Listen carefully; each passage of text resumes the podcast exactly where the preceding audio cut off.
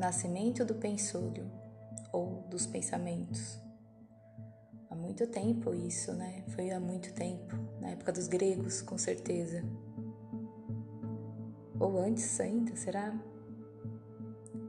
Mas Exildo, um poeta grego que viveu há mais de 2800 anos atrás, conta que foi Prometeu, um titã, um semideus. Ele era muito observador, ele observava os fatos, ele era muito inteligente, astuto, ligava os pontos. Então ele conseguiu ter uma visão antecipada dos caminhos possíveis para uma situação, ele tinha aquela sagacidade, para observar sobre o futuro. Toda vez que eu leio uma história grega ou a mitologia grega para explicar ah, o surgimento dos pensamentos humanos, da ciência, por exemplo, eu sempre penso a minha versão. Qual a minha versão disso? Como que surgiu? Então, para mim, toda vez que eu leio eu penso em Prometeu como um grande defensor da humanidade.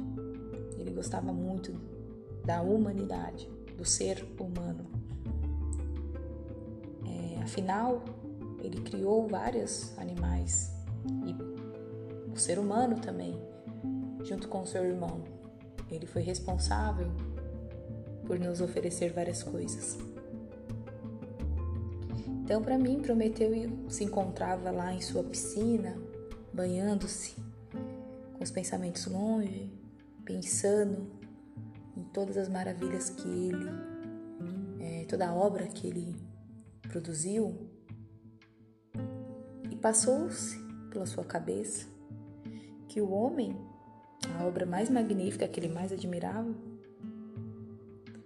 era ingênuo até um pouco ignorante dos perigos do mundo e não tinha nenhum atributo para sua defesa. Então, facilmente, esse homem se tornaria aí é, escravo de seres poderosos, seria manipulado por seres mani poderosos, por deuses, semideuses, principalmente pelos Zeus. Então Prometeu ficou preocupado com o futuro daquela criação dele então Prometeu abriu seus olhos e de seus pensamentos surgiu uma nova criatura. E olha que Prometeu não tinha certeza. Ele olhava para aquela criatura e não conseguia compreender o que era. O que significava o surgimento desta criatura, que tinha aquele formato estranho, parecia-se com um olho que observava, porém tinha aquela íris multicolorida, profunda como o universo, parecendo com uma opala, tão enigmática, profunda que lhe transmitia uma mensagem, a certeza de um caminho. E o que ele então deveria fazer para proteger a humanidade deste mal? Com receio de alguém ver que ele estava ali com aquela criatura nova, ele a pegou cuidadosamente, carinhosamente e a devolveu à sua cabeça. Colocou entre seus cabelos e a prendeu. Aquilo ficou rondando a cabeça dele por várias e vários dias, várias horas, vários dias. Foi se multiplicando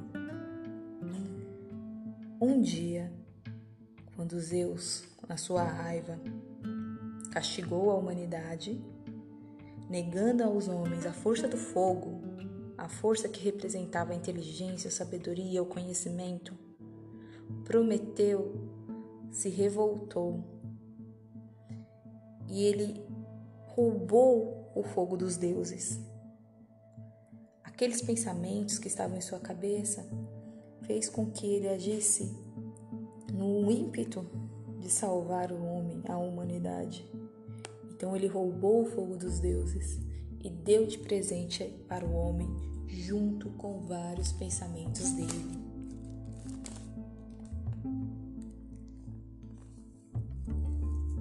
E que será que o homem fez com isso? Qual será o final dessa história do Prometeu?